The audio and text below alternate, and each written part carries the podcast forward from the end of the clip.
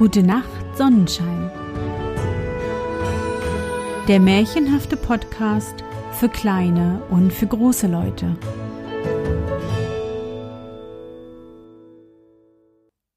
Hallo, mein Sonnenschein. Wie war dein Tag heute? Was hast du heute Schönes erlebt?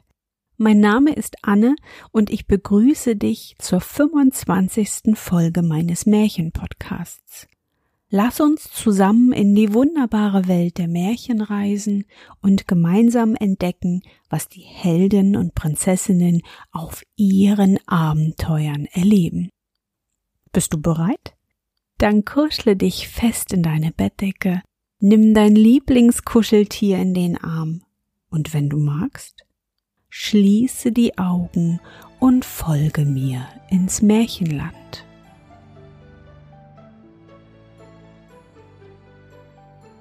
Die vier kunstreichen Brüder. Es war ein armer Mann, der hatte vier Söhne. Wie die herangewachsen waren, sprach er zu ihnen Liebe Kinder, ihr müsst jetzt hinaus in die Welt, ich habe nichts, was ich euch geben könnte. Macht euch auf und geht in die Fremde, lernt ein Handwerk und seht, wie ihr euch durchschlagt. Da ergriffen die vier Brüder den Wanderstab, nahmen Abschied von ihrem Vater und zogen zusammen zum Tor hinaus.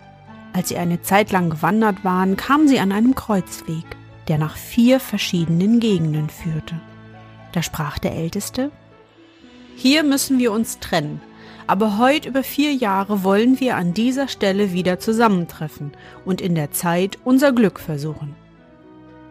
Nun ging jeder seinen Weg, und dem Ältesten begegnete ein Mann, der fragte ihn, wo er hinaus wollte und was er vorhätte. Ich will ein Handwerk lernen, antwortete er. Da sprach der Mann, Geh mit mir und werde ein Dieb. Nein, antwortete der Älteste. Das gilt für kein ehrliches Handwerk mehr, und das Ende vom Lied ist, dass einer als Schwengel in der Feldglocke gebraucht wird. Oh, sprach der Mann, vor dem Galgen brauchst du dich nicht zu fürchten. Ich will dich bloß lehren, wie du holst, was sonst kein Mensch kriegen kann und wo dir niemand auf die Spur kommt. Da ließ der Älteste sich überreden, ward bei dem Manne ein gelehrter Dieb und ward so geschickt, dass vor ihm nicht sicher war, was er einmal haben wollte. Der zweite Bruder begegnete einem Mann, der dieselbe Frage an ihn tat, was er in der Welt lernen wollte. Ich weiß es noch nicht, antwortete er. So geh mit mir und werde ein Sterngucker. Nichts ist besser als das. Es bleibt einem nichts verborgen. Er ließ sich das gefallen und ward ein so geschickter Sterngucker, dass sein Meister, als er ausgelernt hatte und weiterziehen wollte, ihm ein Fernrohr gab und zu ihm sprach Damit kannst du sehen, was auf Erden und am Himmel vorgeht, und nichts kann dir verborgen bleiben.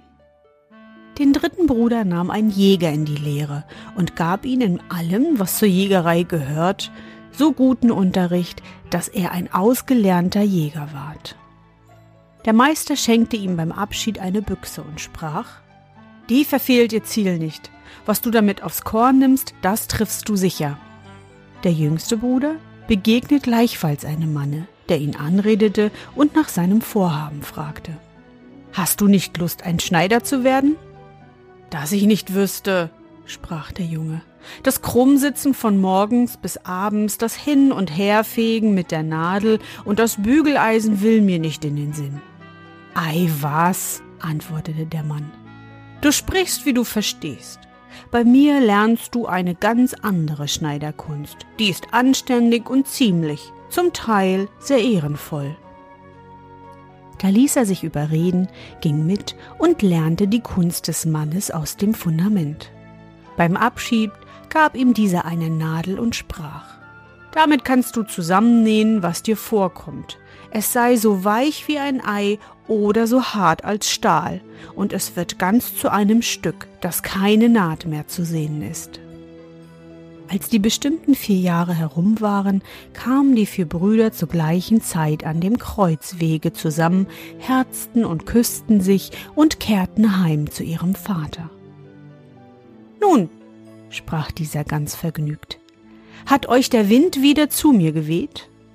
Sie erzählten, wie es ihnen ergangen war und dass jeder das Seinige gelernt hätte. Nun saßen sie gerade vor dem Hause unter einem großen Baum, da sprach der Vater Jetzt will ich euch auf die Probe stellen und sehen, was ihr könnt. Da schaute er aus und sagte zu dem zweiten Sohn Oben im Gipfel dieses Baumes sitzt zwischen zwei Ästen ein Buchfinkennest. Sag mir, wie viele Eier darin liegen.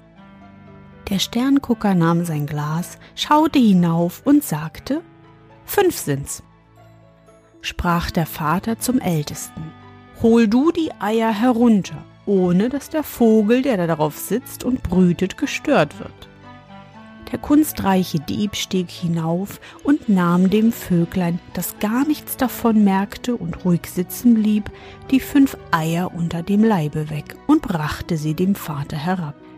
Der Vater nahm sie, legte an jede Ecke des Tisches eins und das fünfte in die Mitte und sprach zum Jäger, Du schießest mir mit einem Schuss die fünf Eier in der Mitte entzwei. Der Jäger legte seine Büchse an und schoss die Eier, wie es der Vater verlangt hatte, alle fünf, und zwar in einem Schuss. Der hatte gewiss von dem Pulver, das um die Ecke schießt. Nun kommt die Reihe an dich, sprach der Vater zu dem vierten Sohn. Du nähst die Eier wieder zusammen und auch die jungen Vöglein, die darin sind, und zwar so, dass ihnen der Schuss nichts schadet. Der Schneider holte seine Nadel und nähte, wie es der Vater verlangt hatte. Als er fertig war, musste der Dieb die Eier wieder auf den Baum ins Nest tragen und dem Vogel, ohne dass er etwas merkte, wieder unterlegen. Das Tierchen brütete sie vollendens aus, und nach ein paar Tagen krochen die Jungen hervor und hatten da, wo sie vom Schneider zusammengenäht waren, ein rotes Streifchen um den Hals. Ja, sprach der Alte zu seinen Söhnen, ich muss euch über den grünen Klee loben. Ihr habt eure Zeit wohl benutzt und was Rechtschaffendes gelernt. Ich kann nicht sagen, wem von euch der Vorzug gebührt wenn ihr nur bald Gelegenheit habt, eure Kunst anzuwenden. Da wird sich's ausweisen. Nicht lange danach kam ein großer Lärm ins Land. Die Königstochter wäre von einem Drachen entführt worden. Der König war Tag und Nacht darüber in Sorgen und ließ bekannt machen, wer sie zurückbrächte, sollte sie zur Gemahlin haben. Die vier Brüder sprachen untereinander. Das wäre eine Gelegenheit, wo wir uns könnten sehen lassen wollten zusammen ausziehen und die Königstochter befreien. Wo sie ist, will ich bald wissen, sprach der Sterngucker, schaute durch sein Fernrohr und sprach. Ich sehe sie schon. Sie sitzt weit von hier auf einem Felsen im Meer und neben ihr der Drache, der sie bewacht. Da ging er zu dem König und bat um ein Schiff für sich und seine Brüder, fuhr mit ihnen über das Meer, bis sie zu diesem Felsen kamen. Die Königstochter saß da aber der Drache lag in ihrem Schoß und schlief. Der Jäger sprach, Ich darf nicht schießen, ich würde die schöne Jungfrau zugleich töten. So will ich mein Heil versuchen, sagte der Dieb, schlich sich heran und stahl sie unter dem Drachen weg, aber so leise und behend, dass das Untier nichts merkte, sondern fortschnarchte. Sie eilten voll Freude mit ihr aufs Schiff und steuerten in die offene See. Aber der Drache, der bei seinem Erwachen die Königstochter nicht mehr gefunden hatte, hinter ihnen her und schnaubte wütend durch die Luft. Als er gerade über dem Schiff schwebte und sich herablassen wollte, legte der Jäger seine Büchse an und schoss ihm mitten ins Herz. Das Untier fiel tot herab war aber so groß und gewaltig, dass es im Herabfallen das ganze Schiff zertrümmerte. Sie erhaschten glücklich noch ein paar Bretter und schwammen auf dem weiten Meer umher. Da war wieder große Not. Aber der Schneider, nicht faul, nahm seine wunderbare Nadel, nähte die Bretter mit ein paar großen Stichen in der Eile zusammen, setzte sich darauf und sammelte alle Stücke des Schiffes zusammen. Dann nähte er auch diese so geschickt zusammen, dass in kurzer Zeit das Schiff wieder segelfertig war und sie glücklich heimfahren konnten. Als der König seine Tochter wieder erblickte, war große Freude. Er sprach zu den vier Brüdern, Einer von euch soll sie zur Gemahlin haben, aber welcher das ist, macht unter euch aus. Da entstand ein heftiger Streit unter ihnen denn jeder machte Ansprüche. Der Sterngucker sprach, Hätt ich nicht die Königstochter gesehen, so wären alle eure Künste umsonst gewesen, darum ist sie mein. Der Dieb sprach, was hätte das Sehen geholfen, wenn ich sie nicht unter dem Drachen weggeholt hätte? Darum ist sie mein. Der Jäger sprach, Ihr wäret doch samt der Königstochter von dem Untier zerrissen worden, hätte es meine Kugel nicht getroffen, darum ist sie mein.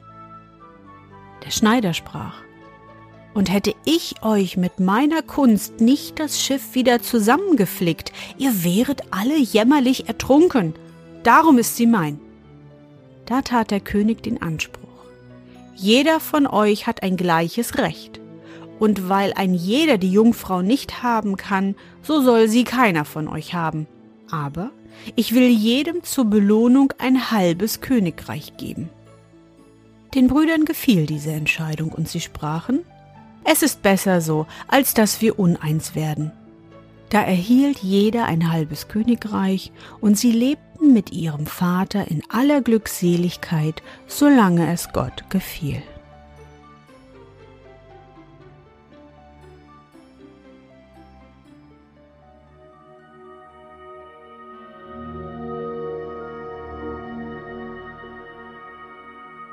Na Sonnenschein, bist du noch wach? Ein frohes neues Jahr wünsche ich dir. Willkommen im Jahr 2019. Sei mutig und neugierig. Finde viele neue Freunde. Bleibe gesund und munter und natürlich erlebe und sammle viele schöne bunte Momente.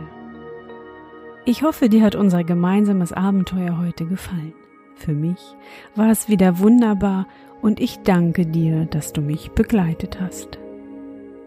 Bevor du nun die Augen schließt und in dein Traumland reist, möchte ich mit dir nochmal an dein schönstes Erlebnis heute denken. Was war es?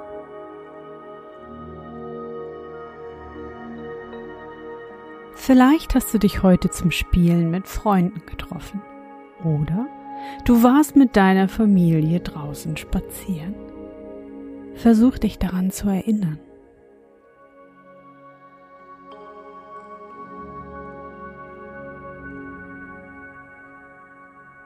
Und? Was war dein schönstes Erlebnis heute? Und wie fühlst du dich dabei? Kommt dieser Moment in unser Schwimmbecken?